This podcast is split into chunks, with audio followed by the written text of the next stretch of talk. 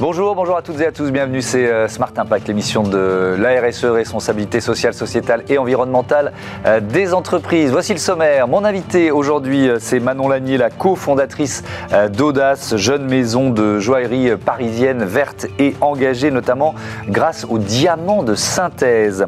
Le débat de cette émission, il portera sur la mobilité la lutte contre ce que l'on appelle l'autosolisme. Vous verrez comment les entreprises peuvent y participer grâce au covoiturage. Et puis, dans notre rubrique consacrée euh, aux startups à impact. On va découvrir ensemble Electromaps, une appli qui euh, répertorie les bornes de recharge électrique. C'est parti, c'est Smart Impact.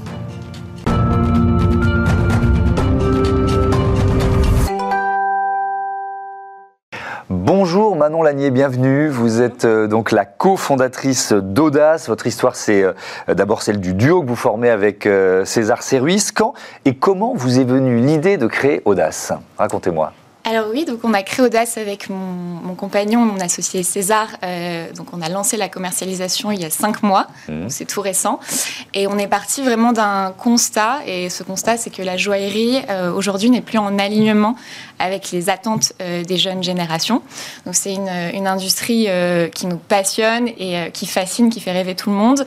Malheureusement, c'est aussi une industrie qui peine à se renouveler et dont on connaît les nombreuses dérives. Donc par exemple l'épuisement des ressources de la planète, euh, la surexploitation euh, des êtres humains ou encore la pollution euh, des eaux, des sols. Donc chez Audace, notre mission, c'est vraiment de réinscrire la joaillerie dans l'air du temps. Euh, donc créer une joaillerie plus écologique, euh, plus éthique, aussi plus innovante, et une joaillerie qui s'adresse pas uniquement euh, aux plus de 40 ans, mais qui séduit aussi les jeunes générations. et ça, aujourd'hui, c'est possible grâce notamment à l'innovation du diamant de laboratoire. Alors effectivement, le diamant de laboratoire, il y a le diamant de laboratoire, et puis il y a l'or de récupération. On va, on va évoquer ces, deux aspects. D'abord, le diamant de laboratoire ou le diamant de, de synthèse, on dit ça aussi à l'œil, on, peut, on, s'en rend compte en quoi ils sont différents des autres. Derrière la production, évidemment, ça c'est très important. Euh, mais déjà, moi en tant que consommateur, est-ce que je vais m'en rendre compte? Alors non, c'est ça qui est fascinant avec cette innovation, c'est qu'en en fait c'est un diamant, tout simplement.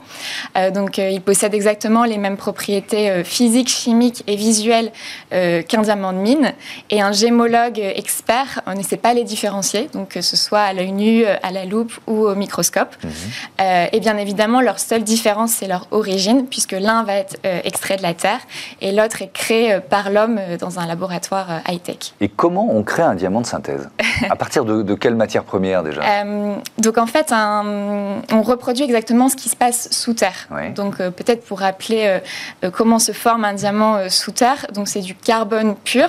Il n'y a rien d'autre dans la composition chimique du diamant, c'est du carbone pur qui en fait à 150 km sous Terre, sous l'effet de la très haute euh, température et très haute pression va se cristalliser et venir former un diamant.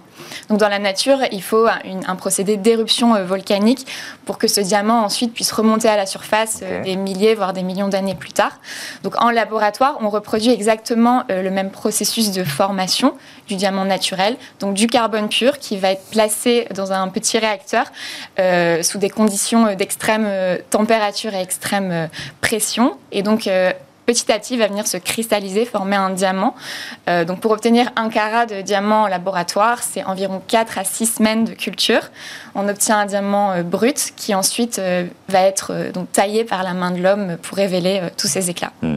Et avec une empreinte carbone qui est beaucoup moins importante, 8 fois moins importante. J'ai trouvé ça sur le, le, site d'Audace en, préparant l'émission, mais il faut quand même une quantité de, je sais pas, d'énergie quand même pour le produire ce diamant de synthèse. Oui, c'est ça. Donc, ça demande de l'énergie. On peut également donc, choisir l'énergie qu'on utilise. Donc, il y a de plus en plus de laboratoires dans le monde qui fonctionnent à l'énergie euh, solaire, euh, hydraulique, donc renouvelable. Donc, ça, c'est une bonne chose. Et l'empreinte carbone euh, donc, du diamant de laboratoire est en moyenne 8 fois moins importante que pour le diamant. Et comment on arrive à ce chiffre comment on arrive à ce chiffre Eh bien, tout simplement, donc le, diamant de, mine est, est, très très polluant. Donc, on parle bien sûr des émissions euh, de carbone, euh, puisqu'on utilise des, machines euh, donc, très très polluantes qui émettent énormément de CO2 dans la nature pour venir vraiment creuser les sols. on, parle, on parle également en effet donc, de la dimension écologique, mais c'est aussi donc créer un diamant laboratoire, c'est pas d'extraction, donc c'est pas de trou dans la terre, pas de déforestation, euh, pas de pollution euh, donc des sols et des rivières, euh, donc une empreinte carbone au moins huit fois moins importante, mmh. mais c'est aussi un diamant traçable, donc on sait exactement de quel laboratoire il provient, dans, dans, quelles conditions il a été créé, donc un diamant éthique, mmh. voilà. Et est-ce qu'il y a des, des, laboratoires en France? Est-ce que, est-ce que ça, on produit du diamant de synthèse dans notre pays? Euh, oui, donc on a la chance d'avoir euh, un laboratoire qui s'est implanté en 2019 euh, en France, donc en région parisienne, qui s'appelle Diam Concept. Mhm. donc c'est encore très récent, donc les capacités de production sont assez limitées. Donc c'est pour ça qu'on diversifie nous nos partenariats. Il faut savoir qu'il y a très peu de laboratoires dans le monde aujourd'hui qui sont capables de créer des diamants en laboratoire de qualité joaillerie. il y en a une quinzaine dans le monde et ils se situent principalement aux États-Unis, un petit peu en Asie également pour les diamants de très petite taille. Et donc, on a également Diam Concept euh, en France mm. depuis 2019. Oui, aux États-Unis, le, marché, il est, euh, il est plus avancé, plus mature qu'en France, c'est ça? Oui, euh, tout à fait. En fait, l'innovation du diamant de laboratoire est née aux États-Unis, donc il y a une quinzaine d'années. Là-bas, en seulement 15 ans, ça a déjà atteint plus de 10% de part de marché, donc ce qui est énorme puisque euh, les États-Unis, c'est le, plus, euh, le plus gros marché de diamants au monde de loin. Euh, et en effet, en France, donc c'est beaucoup plus récent. Disons qu'on a un petit train de retard, mais ça suit vraiment les tendances du marché mondial qui sont assez impressionnantes puisque ces quatre dernières années, on a enregistré une croissance de plus de 500%. voilà, donc on est très optimiste, notamment avec l'arrivée de Diam Concept hmm. en France quant à l'avenir de ce diamant de laboratoire. Alors, il y a le diamant de laboratoire et il y a effectivement l'or. Donc là, on est dans de, l'or recyclé. C'est comment vous le sourcez? Où vous le trouvez en fait? Euh, donc l'or qu'on utilise en effet provient d'anciens bijoux et composants électroniques. Euh, donc il est, euh, il est récupéré par des sociétés spécialisées qui vont ensuite le fondre et le remodeler. donc en effet l'or se recycle à l'infini. il y a également plus d'or aujourd'hui qui circule à la surface de la Terre qu'il que, n'y aurait d'or encore sous terre. Donc nous, naturellement, on a décidé de recycler plutôt qu'extraire. Voilà, donc aussi bien pour les diamants de laboratoire que pour notre or, on évite à tout prix l'extraction minière qui est une catastrophe hmm. écologique. Euh, est-ce que la filière de l'or euh, recyclé, elle est, plus mature là aussi que celle euh, du, diamant de synthèse? Vous voyez ce que je veux dire? Là, là, c'était un peu plus facile de trouver des partenaires? Oui, oui, tout à fait. Il y a, beaucoup de, marques de joaillerie qui ont déjà passé le cap de l'or recyclé. C'est quelque chose de beaucoup plus courant hmm. que le diamant de laboratoire, plus simple aussi à mettre en place. C'est vrai que le, diamant de laboratoire, ça nécessite des, des lourdes infrastructures une technologie vraiment développée, beaucoup de temps et de patience, puisque c'est 4 à 6 semaines pour cultiver un, carat de diamant en laboratoire.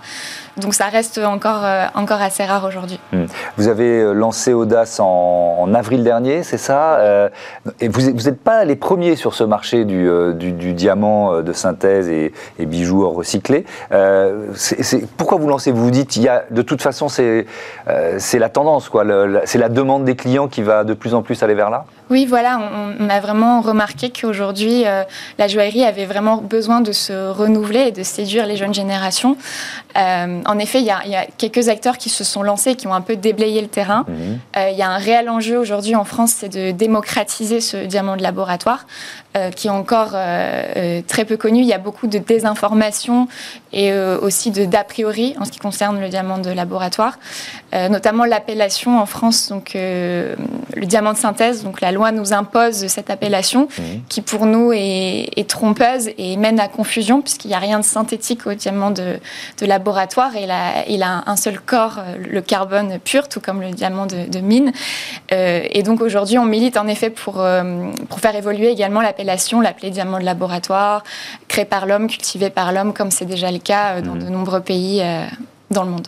Euh, si on se projette un peu dans, dans, l'avenir et la stratégie d'Audace, il y a une levée de fonds qui est, qui est prévue dans les, euh, dans les prochains mois. Vous êtes, vous êtes sur quelle stratégie? Euh, Oui, donc on souhaite, donc même si c'est tout jeune, tout récent, on souhaite vraiment accélérer notre développement, s'imposer comme un acteur sur le marché très rapidement. Et donc on, on a démarré une levée de fonds qui va nous permettre en effet donc, de développer déjà deux axes, donc diversifier notre gamme. Aujourd'hui, on a une, une jolie collection de 17 pièces de joaillerie, on voudrait créer une gamme mariage, donc qui est déjà en cours de design.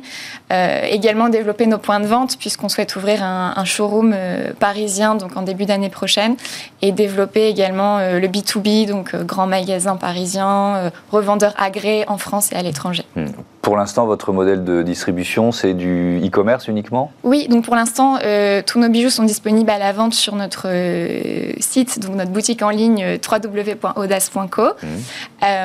Et on fonctionne également sur un système de, production à la commande, puisque donc, tous nos bijoux sont fabriqués à la commande sur un délai de 4 à 6 semaines, ce qui nous permet aussi d'éviter le surstockage, les invendus, de produire strictement le nécessaire a une question que j'ai oublié de vous poser. Vos ateliers, ils sont, ils sont évidemment en France. Ils sont où? Oui, bien sûr. Euh, c'était évident pour nous donc de, fabriquer tous nos bijoux euh, en France, promouvoir le Made in France, d'autant plus que euh, le savoir-faire artisanal joaillier en France est vraiment excellent et prestigieux, réputé à l'international. On a cette chance. Et donc oui, en effet, on a poussé la démarche encore plus loin puisque tous nos écrins également sont fabriqués en France localement dans les Yvelines.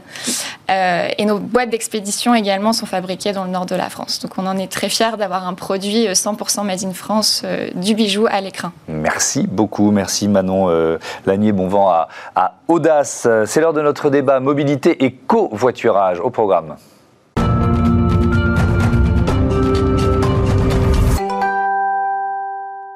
Le débat de Smart Impact avec euh, Mario Lebras, bonjour, bienvenue. Vous êtes euh, directeur des affaires publiques de Caros et euh, Patrick Rombasson-Cloff, bonjour, le président de Citigo. Bienvenue à, vous aussi. On, va détailler ensemble le résultat de votre étude sur la, mobilité et les, inégalités, mais je voudrais présenter d'abord rapidement, même si on les connaît, vos entreprises respectives. Redites-nous ce qu'est Caros, application de covoiturage, c'est ça? Oui, bonjour, exactement. Caros, application de covoiturage du quotidien.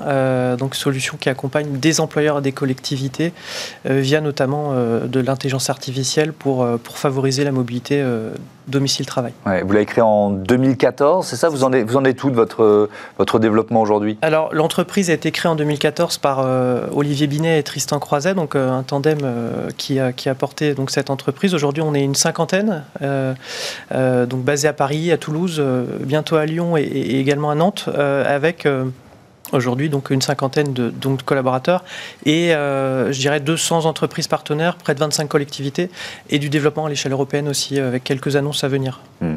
Alors, présentation de Citigo également, euh, fondée il y a 9 ans, c'est ça? Avec quelle idée? C'était quoi votre idée de départ? Ben, L'idée, c'était d'apporter une solution complémentaire au transport en commun pour améliorer la mobilité en périphérie des grandes villes, donc Île-de-France, métropole de Lille, Lyon, Marseille, et ensuite d'autres grandes métropoles en Europe, euh, avec quelques difficultés en 2020 et 2021 à cause du Covid. Mhm. On a réussi ce, pari euh, sur la France et on commence à se développer à l'étranger.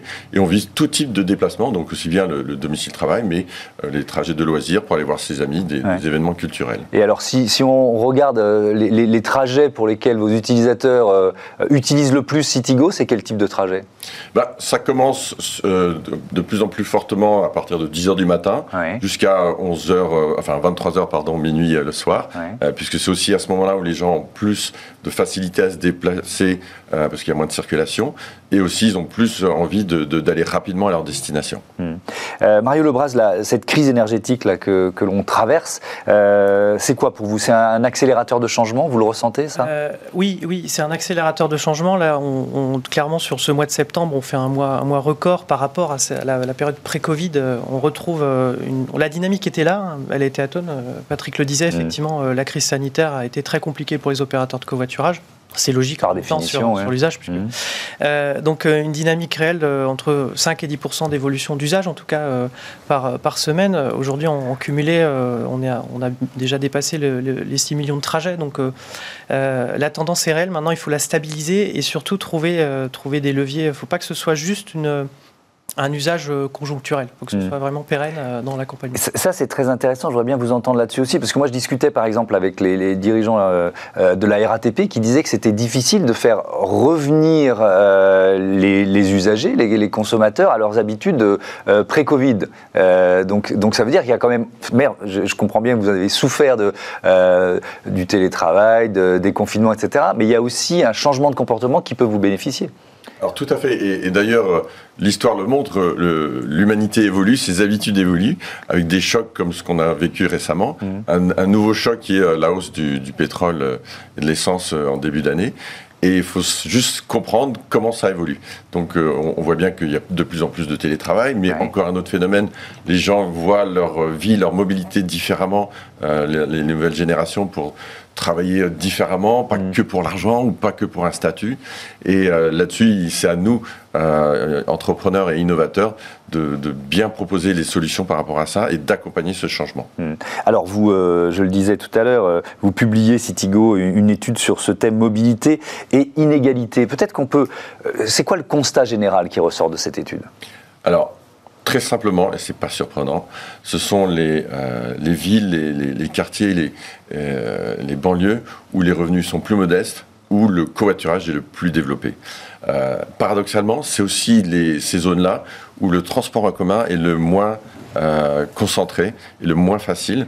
Dans notre étude, on montre que pour la moitié de ces villes, le transport en commun est deux fois plus euh, inaccessible. C'est-à-dire que les gens doivent marcher 15-20 minutes pour trouver euh, une solution de transport en commun rapide, que ce soit un bus ou un RER. E C'est-à-dire que plus il y a de chômage dans une ville, moins il y a de transport en, commun. C'est le, le, constat qui est fait. Chômage ou un revenu moyen plus faible. D'accord. Sachant que pour ces, zones-là, euh, le véhicule représente jusqu'à 40% des, revenus de ces, ménages. Hmm. Et donc, pour les conducteurs de pouvoir covoiturer, c'est une très bonne solution pour réduire cette, cette, charge financière. Et pour ceux qui ne peuvent même pas se payer euh, une voiture, je crois que c'est de l'ordre de 22-25%, euh, bah, pouvoir covoiturer à quelqu'un pour aller plus rapidement à sa destination et éviter deux ou trois changements de, transport en commun hmm. est une belle solution.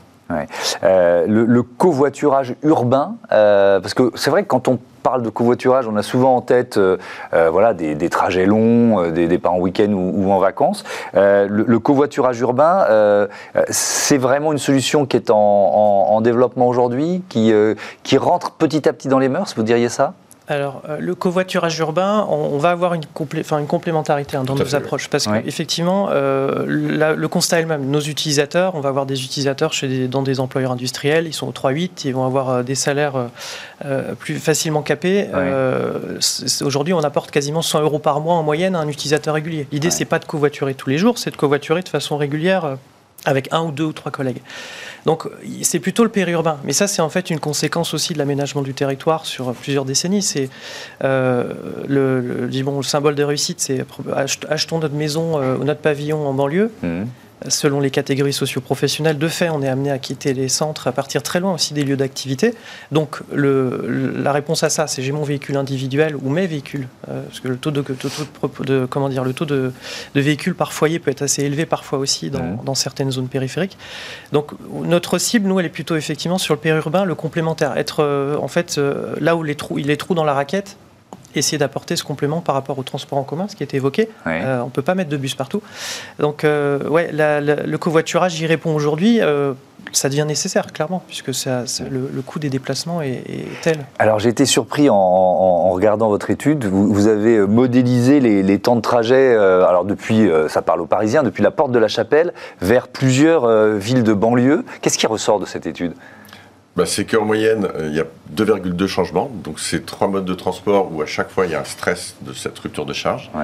Euh, et que par rapport au covoiturage qu'on propose, on va gagner jusqu'à 30 minutes en moyenne euh, si on y va en covoiturage. Alors moi, ça m'a vraiment surpris. J'imaginais qu'avec les embouteillages parisiens, on était forcément battu par les transports en commun. Alors, justement, dans le cas où vous êtes sur une seule solution de transport, hmm. vous allez aller plus vite en RER.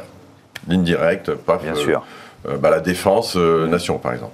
Euh, ce qui ne serait surtout pas à faire en covoiturage. Par contre, les itinéraires qu'on évoque, où justement on a de l'usage, bah, c'est un, deux, trois changements. Et là, la voiture, en plus, en dehors des heures de pointe, va vraiment vous faire gagner mmh. du temps. Mario Lebras, quel rôle les, entreprises peuvent jouer pour accélérer ce covoiturage? Il y a plusieurs leviers. Alors nous, effectivement, dans notre modèle économique ou d'accompagnement, on va mmh. accompagner les collectivités et les entreprises. Les entreprises de toute taille. Hein, on a signé récemment avec euh, le groupe La Poste pour accompagner, alors non pas, faire le, non pas accompagner les facteurs, mais les postiers sur les sites tertiaires dans toute la France, euh, les entreprises vont avoir ce levier euh, de prescripteurs auprès de leurs collaborateurs, mais surtout, au-delà de dire covoiturer, c'est aussi, euh, c'est parfois passé par des leviers incitatifs, hein, la mise en place du forfait mobilité durable, qui est permis par la loi depuis 2019. Mmh. La loi de 2019, effectivement, la pandémie n'a pas forcément aidé à, ce qu'elle se, se, développe. Oui, oui c'est ça. Mais en sachant que c'est près de 800 euros par an qu'une entreprise peut verser à un collaborateur qui covoiture ou prend son vélo. Hein. Il y a pas toutes les mobilités sont complémentaires. Mmh. Euh, ces leviers sont, sont euh, essentiels mais non obligatoires. Après, l'enjeu c'est pas non plus de tout demander aux entreprises. Il y a les pouvoirs publics derrière qui peuvent aider. Mais aujourd'hui, oui, on a on a des, des entreprises partenaires. J'en cite quelques-unes, mais euh, on le disait, Airbus par exemple à Toulouse avait des grosses difficultés de stationnement des collaborateurs qui venaient de 5 à 6 départements, puisque la métropole toulousaine rayonne assez loin, comme toute métropole régionale. Et, et donc, c'est passé par ce, cette application. Mais euh, comment dire, il y, a la part, il y a la solution technologique, on l'évoquait, il y a des systèmes d'algorithmes, hein, nos équipes techniques qu'on voit peu, qui font beaucoup de travail mmh. pour ça et on les en remercie. Euh, derrière, il y a l'accompagnement humain qu'on va proposer aux entreprises. Là, depuis peu, on a profité de la semaine européenne des mobilités, du, de la mobilité et du développement durable pour, euh, pour mettre en place un jeu concours entre nos entreprises partenaires, les collectivités, covoiturons plus, alors dans une logique de gain de pouvoir d'achat, de mmh. gain de CO2. Euh, c'est tous ces aspects de gamification aussi qui aident à, créer l'usage. Alors vous avez presque anticipé ma question, j'allais vous demander comment euh, convaincre les salariés récalcitrants quand il y en a. Euh, il y a plein de leviers. Effectivement, l'enjeu, c'est d'avoir euh, un premier. On va souvent covoiturer. Enfin, je veux dire, euh, je vais covoiturer avec Patrick dans un premier temps, et après, je vais peut-être covoiturer avec le collaborateur de mm. la, boîte d'à côté ou du service d'à côté que je ne connais pas. Donc, il y a cet enjeu de tiers de confiance dans un premier temps. C'est covoiturer avec quelqu'un qu'on connaît un peu, ou du moins qui nous rassure tester l'usage. Mais aujourd'hui, sur l'application, 99% des trajets réservés sont réalisés. Donc déjà, il y a cet enjeu de fiabilité aussi, puisque euh, notre cible domicile-travail, l'enjeu, c'est d'arriver au travail à l'heure et surtout d'y arriver. Bon, auquel cas, sur le pourcent restant, on, applique une garantie retour. Donc il y a ces leviers. Après, on a des actions de terrain, des, kits de communication dédiés. Euh, mmh. on, on, innove à chaque fois en fonction des retours aussi de nos clients. Mmh. Euh, Patrick Robinson-Clave, quand, quand, on parle covoiturage urbain, il y a, on pourrait faire la liste de tous les avantages. Tout à fait. Et, je pense que c'est important de la faire. Je, je parlais des réticences. Et, euh, alors, il y a quoi? Il y a, euh, je, vais vous laisser la faire, tiens, d'ailleurs. Bah, il y a l'économie que peut faire le conducteur. Euh, nous, on parle jusqu'à 150 euros, enfin, pardon, en moyenne 150 euros par mois. le côté social, ça c'est très humain. Souvent, des choses qui marchent, c'est pas forcément la science ou la technique, ou c'est on fait une bonne action, donc on se fait plaisir. on rencontre des gens qui vont peut-être vous donner un tuyau sur un bon plombier ou une nouvelle chanson. ou euh, euh, bah, C'est du lien social, quoi. Voilà, et, ce, lien social est quelque chose de très important. Mmh. Euh, il y a le fait qu'on n'est pas tout seul à, s'ennuyer un petit peu dans, ce véhicule. Et, et l'autre élément, c'est qu'on fait un geste pour la planète. On réduit d'au moins 50% son empreinte carbone. Donc ça, les, les Français ont besoin de le savoir. Mmh. On parle tout le temps de CO2, de manque d'énergie. Ben, vous pouvez faire quelque chose en covoiturant euh, quotidiennement. Mmh. Merci beaucoup. Merci à tous les deux d'être euh, venus nous présenter ces, euh, ces, solutions de covoiturage Alta Loto Solisme. Voilà ce qu'on peut dire. On passe à Smart Ideas. La bonne idée du jour, elle est signée Electromaps.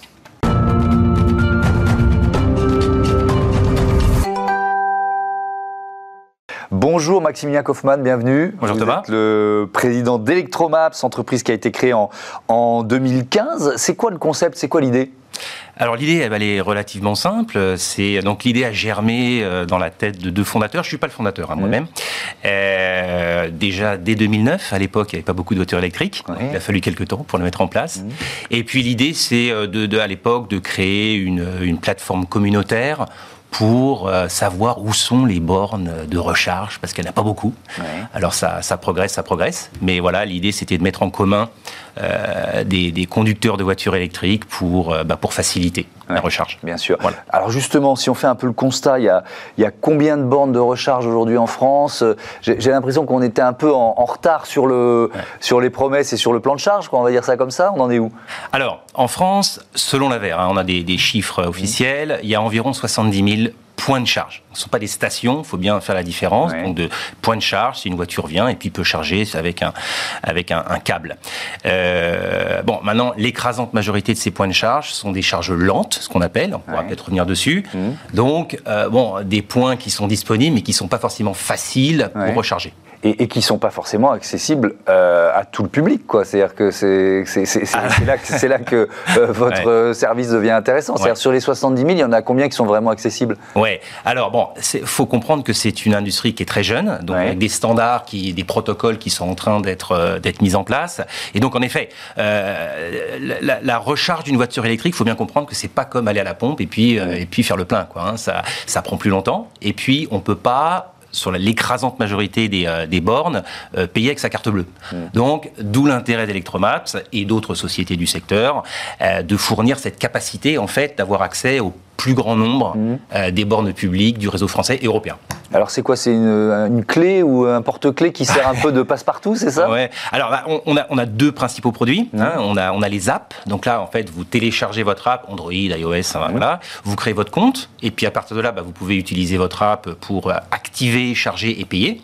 Et puis on a en effet un petit badge euh, qui est très utile lorsque vous n'avez pas de réseau. Euh, vous êtes dans un parking, en sous-sol, et puis ça passe pas. Ou parce que si vous êtes à l'étranger et que vous avez de la data, euh, ça coûte cher. Ben voilà, un petit badge, vous passez devant, ça, et ça fait exactement la même chose. D'accord. Euh, comment, euh, comment ça marche en termes de partenariat? Parce que j'imagine qu'il a fallu multiplier les, partenariats pour pouvoir bah, rendre toutes ces bornes accessibles aux clients. Oui, alors, en effet, bon, il y, y, a différents moyens en fait de, de, mm. de déployer ou d'avoir accès à des bornes. Electromaps développe et propose aux professionnels, une plateforme de supervision. On opère aujourd'hui environ 2000 bornes en Europe, 500 mmh. euh, bornes en France, par exemple. Mais ça suffit pas, euh, évidemment, 2000 bornes, c'est peanuts hein, sur l'intégralité du réseau. Donc en effet, le, tout l'intérêt du secteur, c'est un peu l'idée du GSM à l'époque. Je ne sais pas si euh, vous vous souvenez, mais au début des années 90, c'est ce qu'on appelle le roaming. Hein. donc c'est l'interconnexion entre les réseaux, de sorte que bah, on donne accès au, plus grand nombre, le, plus large réseau possible de bornes de recharge.